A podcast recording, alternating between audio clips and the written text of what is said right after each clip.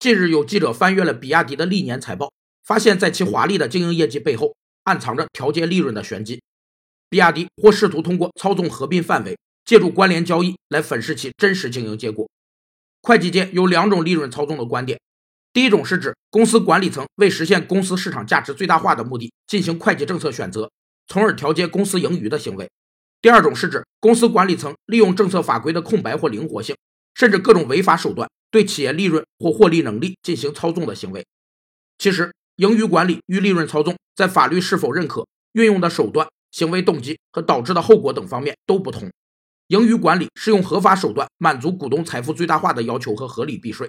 而利润操纵则是利用信息不对称来采取欺诈手段，不合法的调整企业盈余，实现不当获利。据称，未纳入财务报表的广汽比亚迪能成为比亚迪的有效利润调节器，以此来虚增比亚迪营收。达到粉饰报表的目的。